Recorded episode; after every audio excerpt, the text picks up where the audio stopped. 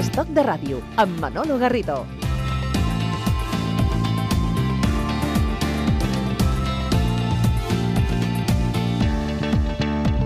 És un referent entre els corresponsals, un nom imprescindible al periodisme espanyol. És també l'únic espanyol que té una propietat immobiliària a Beirut. I l'hem eh, aprofitat la seva estada a Barcelona que, aquests dies per poder conversar amb ell. Tomàs Alcoberro, corresponsal mític a Beirut, autor dels recents ¿Por qué Damasco y la noria del Beirut? Tomás, ¿qué tal? Bienvenido. Muchas gracias. Estoy contento de, de, que me invites y me ha hecho mucha gracia esto que dices de que eh, tengo propiedad, una propiedad en Beirut. Pagada. Pagada. Aunque cuentas en, en, el, en el de esto que te costó más la gestión Sí, que el valor del sí, inmueble. Sí, ¿eh? sí, sí, sí, O sea, el empuje para que Sí, se sí, regularizase la, la- la propiedad lo Sí, explias ahí sí. en la noria de, de- de Sí, Beirut precisamente, sí, ¿no? Es verdad. es verdad. Em, precisamente cuando estábamos eh, preparando la entrevista eh, con Tomás, una compañera, miembro del, equipo de, de Radio, recuerda que cuando estaba estudiando octavo de allá por los años 80, le preguntó a su profesora, ¿qué pasa en Oriente Medio? Y recuerda que la respuesta de la profesora fue algo así como, este conflicto va para largo. Muy bien, era, tenía un sentido común muy claro. ¿Y seguimos en la misma situación, Tomás? O sea, ¿va para largo? Va para muy largo, sí. pero por, por la configuración geopolítica, eh, Sí. ¿cuál, cuál, cuál- cuál es? O sea, ¿por qué no se encuentra un punto de un camino? Sí, bueno, por lo acabas de decir en tres palabras, ¿no? Pues sí, por la configuración geopolítica. Eh, mira, te quiero decir una cosa para, para entenderlo bien, eh, que este tema es complicado.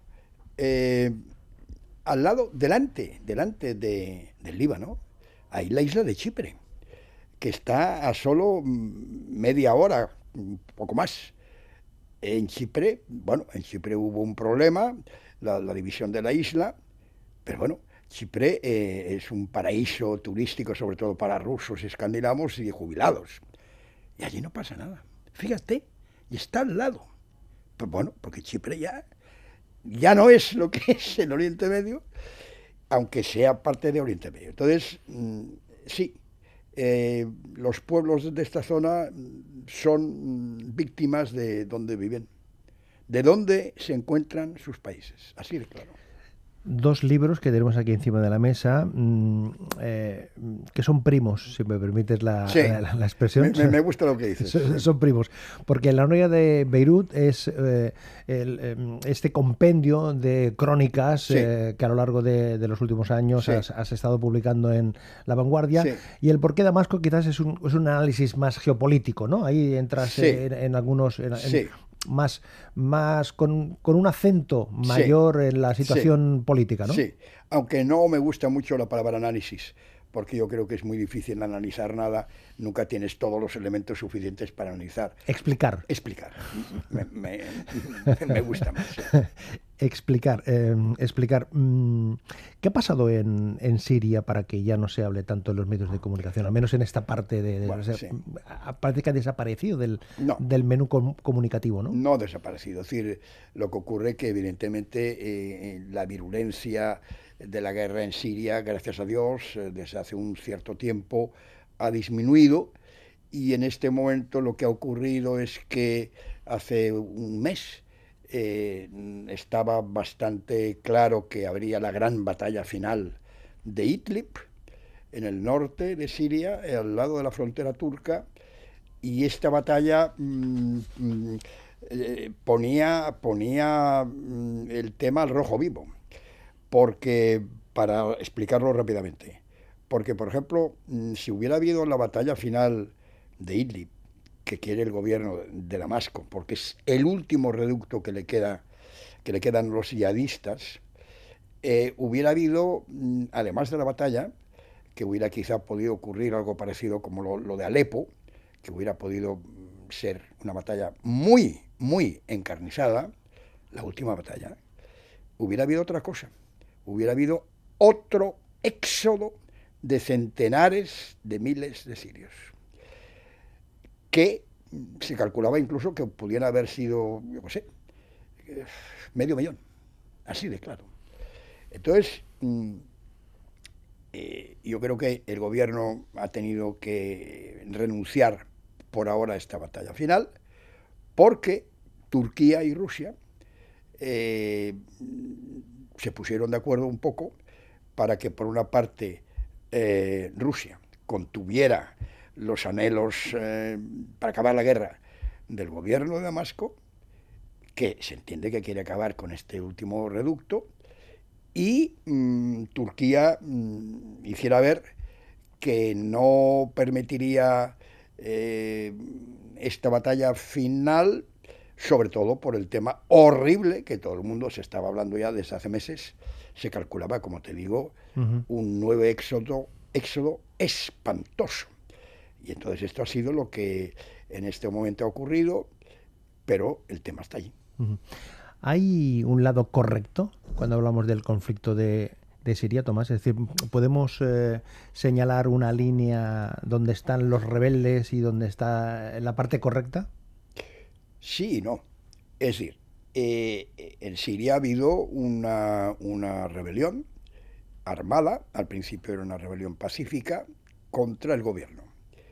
Entonces, eh, la idea principal al principio era muy esquemática, eh, que era mm, una revolución que quería la democracia contra un régimen dictatorial. Esta fue la idea al principio, las cosas se fueron complicando y luego ocurrió una cosa, mm, para explicarlo rápidamente, todo esto es muy, muy, muy difícil, ocurrió lo que algunos dicen que la revolución fue secuestrada.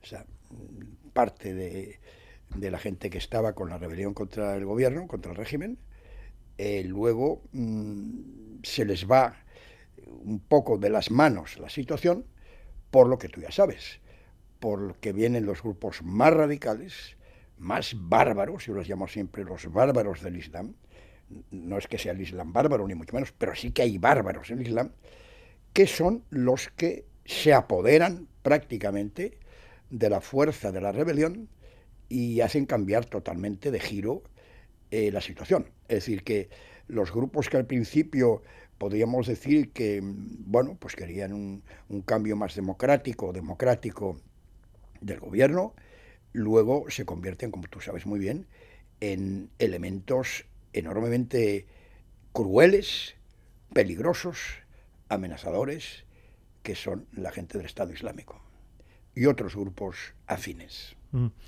Hace un tiempo eh, tuvo la oportunidad de encontrarse con Al-Assad. Eh, ¿Qué, tiene, ¿Qué recuerda de ese, de ese momento? Bueno, eh, la, entrevista, perdón, la entrevista en sí digamos que curiosa y, rara y... Eh, con historia, con historia alrededor, ¿no? Y un poco excitante en cierto modo. Em, contaré, por ejemplo, que lo primero que ocurrió es que el servicio de prensa de la presidencia siria me dijo, bueno, ahora va a ver usted el presidente, pero mm, no puedo entrar ni con máquina de fotografiar, ni con grabadora, ni con eh, blog de notas. ¿Pura memoria? Sí. Entonces yo dije, bueno, y, dice, no, no, esto es la cosa. Y entonces mm, me dijeron, eh, todo va a ser grabado por eh, nuestro servicio y se lo enviaremos a usted al correo electrónico que usted diga. Ah, amigo y yo tenía muchas dudas de que la cosa fuera así. No, no, enviaron todo el material al correo electrónico, el, texto completo e incluso las, las imágenes. Ya que hablamos de, estos líderes singulares, por llamarlo de alguna manera, ¿con Saddam Hussein, con Mubarak, con Benamí, se vivía mejor? Evidentemente. ¿Sí? Sin ninguna duda. Sin ninguna duda. Pero hablamos de personajes. No, no, eh, ya está, ya, ya, se lo digo, sin ninguna duda. Esto ahora ya, ya, no, ya no es tema de conversación. Claro que sí, claro que sí. Eh, vamos a ver, eh, cada uno puede haber tenido su lista de, crímenes, ¿no? Pero es evidente que lo que ha ocurrido en, en, Irak después de la Primera Guerra del 91 y la Segunda Guerra del 2003 ha sido una barbaridad.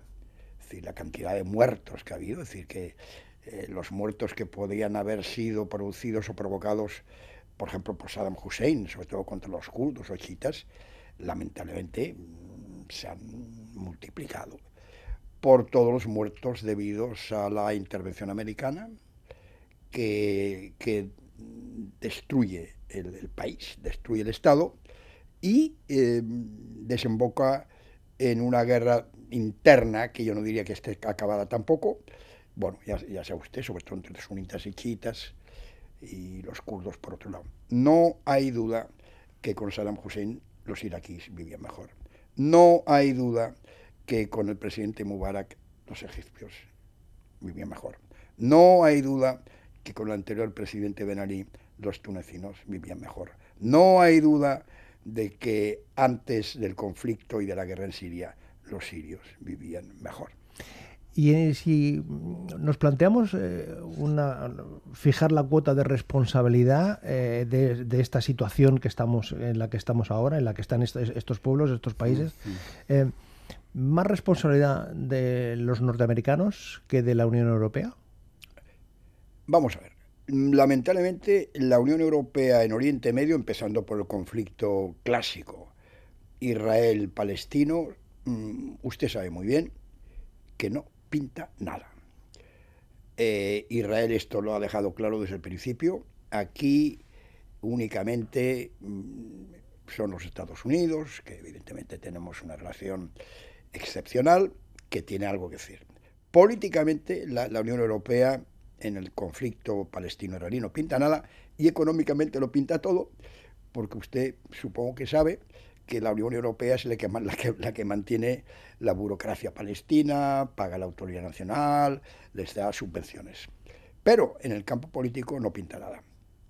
Con respecto al problema de Siria, eh, es otra historia porque eh, en Siria sí es decir, países, por ejemplo, como Francia y Gran Bretaña tuvieron una posición muy, muy, muy eh, definida desde el principio, eh, pidiendo el cambio de régimen eh, de Bashar al-Assad y creyendo que la fuerza de la oposición, que ellos creían que al principio sería sobre todo de tipo democrático, mm, serviría para, para aliviar eh, las penas de la población eh, siria, que evidentemente eh, es un país que, vive y ha vivido bajo una dictadura mm, como otros países del mundo árabe.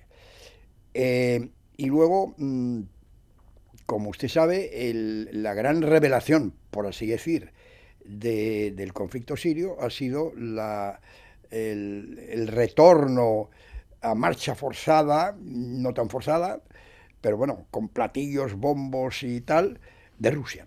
Eh, el conflicto sirio eh, era distinto antes de la intervención rusa de cuando los rusos intervienen en Siria.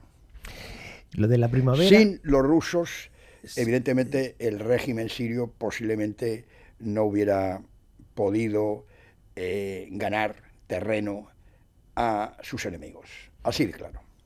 Mm, si recordamos, eh, Tomás, la primavera árabe, eh, esto se ha convertido más que en una primavera en una tormenta. Mire usted, yo en la primavera árabe yo nunca la creí, nunca creí en la primavera árabe, y entonces hay gente que me criticaba. Bueno, eh, y ahora, claro, sería ahora muy largo explicar la, primavera árabe y por qué y no. mire usted, hay una cosa que a mí, mm, como ciudadano, contemporáneo me, revienta, que es la ingenuidad, que es eh, la idea de que el pueblo de pronto hace algo. Bueno, el pueblo, el pueblo se mueve porque hay élites y grupos que lo hacen mover. Eh, entonces, la idea inicial de la primavera árabe era muy, muy angelical, ¿no? Y entonces todo el mundo tenía que estar de acuerdo con eso. Es decir, es un pueblo que se levanta contra la opresión, contra la dictadura. Bueno, muy bien, muy bien. Pero bueno, mm, ¿quién está detrás? ¿Quién mueve las barajas? ¿Quién eh, ¿quién utiliza la desinformación? Bueno, evidentemente eh, más que el pueblo, pues bueno, son, son grupos, en el caso de la Primavera Árabe, luego se ha sabido muy bien, por ejemplo, en el caso de Libia las cosas estuvieron claras casi desde el principio, fueron estados como Qatar y Arabia Saudita, pues que querían acabar con el régimen de Gaddafi. Aquí estamos con Tomás eh, Alcuerro aprendiendo, acercándonos a esa realidad de Siria, de Libia, de Damasco, que ahora entraremos en, eh, de Beirut, que entraremos en, eh, con más concreción, en torno a sus reflexiones, a sus aportaciones, a sus explicaciones en dos publicaciones que tenemos aquí sobre la mesa. ¿Por qué Damasco y la Noria de Beirut?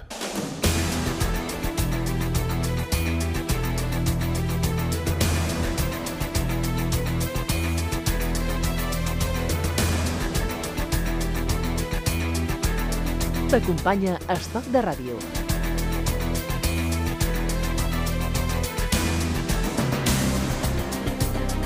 Hace 48 años que usted se planta en Beirut, más o menos, ¿no? Sí, más o menos. En los años... En los años eh... Si hay un momento en la vida que, bueno, alrededor de, podemos decir, cuatro más, cuatro menos... ¿Por qué Beirut? ¿Que cogió el mapa y dijo, aquí me voy? no, no, porque siempre me, me, perdón, siempre me había gustado esta parte del mundo Grecia, Chipre, Turquía, el Líbano. Y me, había gustado como persona, es decir, yo eh, no soy, a mí Estocolmo, pues francamente, no me, nunca he estado en Estocolmo y no, no me dice nada en especial, ¿no? Eh, entonces, bueno, no sé si es esto de, del Mediterráneo, que es también un mito, es decir, bueno, porque Barcelona es una ciudad, porque Cataluña, porque España, pero el hecho es que mm, yo, eh, en fin, siempre me, ha gustado más esta parte del mundo y luego también me, gustó otra parte del mundo que ya verá que no tiene nada que ver con esta, que era el Caribe. el, Caribe. Sí, sí. Eh, sí, bueno, bueno eh, no tiene nada que ver el Caribe. Quizá, hablando rápidamente, quizá en el Caribe me hubiera divertido más. Pero bueno, sí, eh, y entonces, eh, mm, bueno, eh, y luego periodísticamente me atrajo, ¿no? Porque primero mm, la, información de Oriente Medio es espectacular y esto tiene una parte buena y una parte mala. claro, ha habido años, años, años enteros en que las informaciones de Oriente Medio han acaparado buena parte de la no, ahora exactamente no es lo mismo, hay un cierto cansancio, han acaparado mm, el grueso de las informaciones, sobre todo del extranjero, y por lo tanto también había una cuestión profesional que me interesaba. Y luego, ¿por qué, por qué Beirut? Bueno, porque Beirut es la, la, ciudad, la ciudad más amable, más abierta, más tolerante, sobre todo, sobre todo, eh, si usted quiere verlo desde un punto de vista occidental, ¿no? Es decir, que eh, vivir en el Cairo, pues eh, yo no sé si hubiera vivido tan fácilmente en el Cairo. Eh, una ciudad farragosa, cada vez peor, 20 millones de habitantes, nada funciona, entonces había censura además. Y en cambio, Beirut es un poco lo que dicen los franceses, laissez-faire, laissez-passer, ¿no? es decir, que hay una, hay una tolerancia y un estilo de vida que mm, es mejor, sin duda, sin duda, que en los demás países árabes. He leído en algún sitio que eh, en Beirut es de los lugares donde más producción eh, eh, de libros hay. Sí, sí. bueno, entre paréntesis le quiero decir que yo escribí hace un par de años una crónica sobre los editores sirios. Y la gente se sorprendió, sí, sí, claro, claro en Alepo se siguen o se seguían y se siguen publicando libros y en Damasco y tal. Sí, eh, bueno, por eso, porque hay una, libertad eh, que no hay en otros países árabes. Entonces, eh, se considera las dos ciudades más importantes en la edición, sería Beirut y el Cairo. yo creo que, que Beirut mm, lo es más en el sentido de que hay más eh, editoriales y hay más libertad. Eh, pero claro, lamentablemente con las primarias árabes de, una de las malas eh, consecuencias de las primeras árabes es que todo esto ha bajado mucho, ¿no? Ha bajado, piense que mm, un libro que se considere que más o menos mm, no va mal, eh, en un mundo árabe que no sé si hay 200 o 300 millones de personas, le voy a sorprender, podría ser 3.000 ejemplares. sí, lamentablemente esto es así. Y bueno, y en Beirut hay una tradición, sí, hay una tradición de, de, editoriales y de periódicos eh, en Beirut. Yo creo que Beirut debe ser la, capital del mundo, mire lo que le digo, la capital del mundo, no conozco todas las capitales, pero bueno, donde hay más diarios. Hay 13 diarios cada día en Beirut. Diarios, ¿eh? Diarios.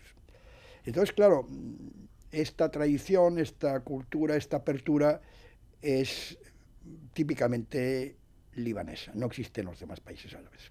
Desde la perspectiva de un ciudadano de Cataluña o de cualquier otro punto de, España, eh, ¿cómo le explica que uno tenga casa en Beirut? es decir, no tiene casa en la dominicana, o sea, como decíamos antes. No, ahora digo que quizás me he equivocado, porque estoy seguro que en la dominicana me, divertiría más. Es decir, en una zona de conflictos, es decir, ¿cómo, cómo, le explica...? Bueno, eh, son, las, son, las, son las situaciones, ¿no? Es decir, que en primer lugar yo he estado siempre muy, me he sentido muy unido a esta ciudad, hasta el punto de cuando a mí me enviaron de corresponsal a París, y ahora se va a sorprender, no estaba nada contento. Sí, porque normalmente los corresponsales están un tiempo y están un tiempo. Sí, bueno, entonces, se considera, por ejemplo, que las ciudades estas, o se consideraba que Londres, París, Washington, ¿no? Eran más importantes como una carrera, ¿no?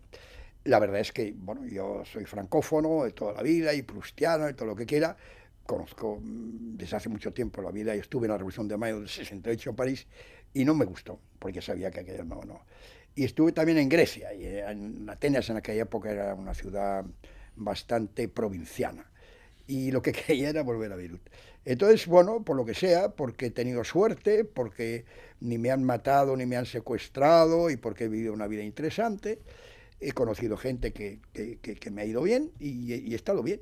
Me estaba contando Tomás Alcoberro que mm, eh, una, una, decisión muy fresca, muy fresca, muy fresca, es que eh, mm, la ciudad invitada en, las, en las fiestas de la Merced del año que viene, del año 2019, ya está decidida. Sí, va a ser Beirut. Hombre. Yo estoy muy contento, estoy muy contento. Eh, bueno, porque yo soy ciudadano de Barcelona y Beirut, y, esta es una cosa que, bueno, que a mí me ha llenado de satisfacción en el sentido que hay que dar, hay que, hay que intentar em, ayudar a esta ciudad, hay que intentar eh, explicar esta ciudad, hay que, eh, hay que intentar mm, ver la vitalidad que tiene la gente de esta ciudad, mm, a pesar de todo. Y esto me parece la idea, pues es que van a invitar a una serie pues, de artistas o de, diseñadores o de, o de, cineastas, ¿no? Para mm, dar a conocer esta ciudad que es tan difícil de conocer.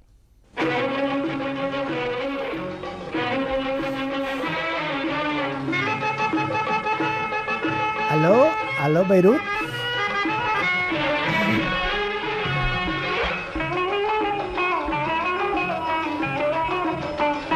Quien canta es Sabah, una de las protagonistas de una de las eh, crónicas que uno puede, deliciosas que uno puede encontrar en la Noria de Beirut, donde explica eh, Tomás la importancia artística, cultural, social que tuvo esta mujer. Y había pensado, Tomás, eh, que para concluir la, conversación nos podíamos quedar precisamente con esta, con esta pieza que usted señala además como un acento especial de de, lo que comentamos antes, de la naturalidad y de, la creatividad cultural que, se puede encontrar en Beirut. Sí, bueno, quiero contar también que la Alo Alo Beirut se debe a que en aquel momento las comunicaciones telefónicas eran muy difíciles, se tenían que hacer conexiones a través radio con Chipre y de allí se podía eh, buscar una línea telefónica para hablar pues dos propuestas eh, de, la gran capacidad eh, creativa y de, escritura que tiene nuestro protagonista, La Noria de Beirut y Por qué Damasco, con Tomás Alcoberro. Hemos pasado esta conversación deliciosa. Tomás, gracias por compartir estos eh, minutos. Hasta la próxima. Muchísimas gracias por invitarme y muy contento de estar con vosotros. Aló, aló, Beirut. Aló, aló, Beirut.